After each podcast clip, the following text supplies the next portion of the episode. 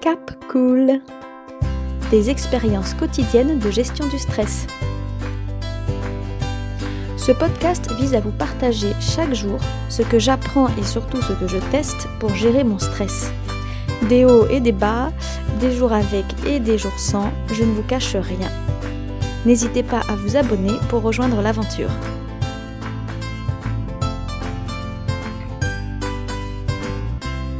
Bonjour, je m'appelle Alice et je souhaite partager avec vous mon quotidien en termes de gestion du stress, tant dans mes petites victoires de tous les jours que dans les difficultés ou même les blocages que je n'arrive pas pour l'instant à résoudre. Cette idée m'a pris euh, d'un seul coup ce matin, à quelques jours de retourner au travail après de longues vacances d'été. Et si je suis convaincue que ça peut être un bout de chemin intéressant, c'est pour les trois raisons suivantes. La première, c'est que à chaque fois que je discute avec des amis sur ces sujets comme la gestion du stress, ça nous fait vraiment avancer ensemble, simplement de nous raconter les déclics ou les trouvailles ou les petites techniques appliquées par exemple. Je me dis donc, pourquoi se limiter à un échange entre deux ou trois amis quand Internet nous offre la possibilité euh, d'élargir la table et d'échanger, de nous enrichir mutuellement à beaucoup plus? La deuxième raison, c'est que du moment où j'ai eu cette idée, là, il y a quelques heures, ma peur d'être de nouveau stressée en repartant au travail s'est totalement transformée en motivation. Plutôt que de me dire oh, oh là là, lundi, ça va être l'horreur, je me suis retrouvée à me dire waouh, il va falloir que j'observe bien tout ce qui se passe pour faire un enregistrement intéressant le soir, ça va être un vrai exercice.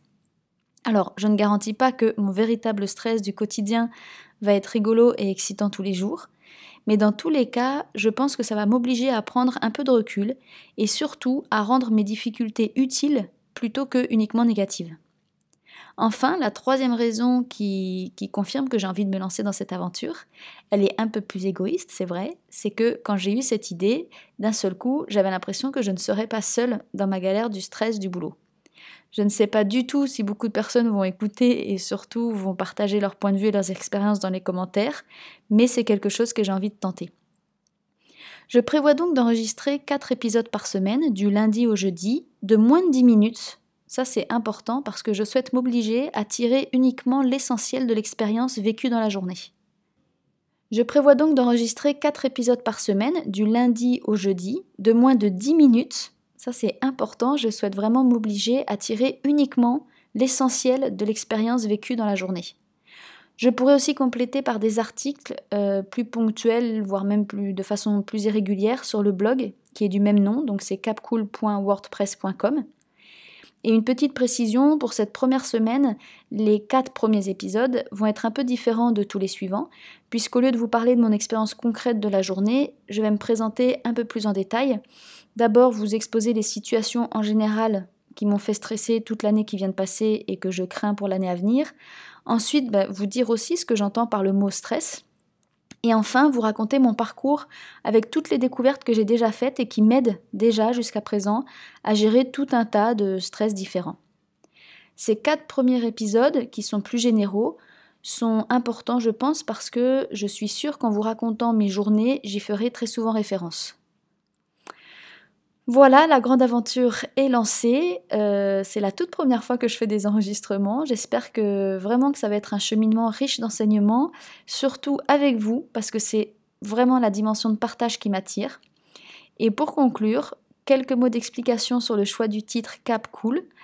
Euh, cap, c'est parce que dans mon idée, je vise vraiment le cheminement, la direction, euh, je ne vois pas du tout une ligne d'arrivée en particulier. Je ne souhaite pas être d'ici quelques mois un grand sage ou le Dalai Lama. C'est pas forcément ce qui m'intéresse.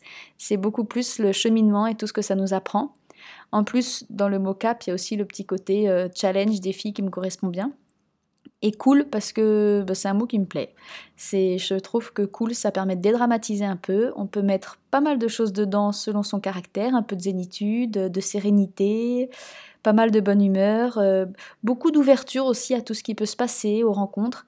Pour moi, cool, c'est vraiment avoir ce petit sourire qui prend les choses du bon côté en fait. Et j'aimerais vraiment être une personne hyper cool. à demain. Cap Cool. Des expériences quotidiennes de gestion du stress. Si ce podcast vous a plu, vous pouvez vous abonner. N'hésitez pas à laisser un commentaire, bien sûr, ou même à en parler autour de vous. Et vous pouvez très prochainement me rejoindre sur le blog capcool.wordpress.com. Il est déjà ouvert, mais j'en suis vraiment au début. Et je suis d'ailleurs en train de préparer une petite surprise à vous partager sur ce blog. À bientôt!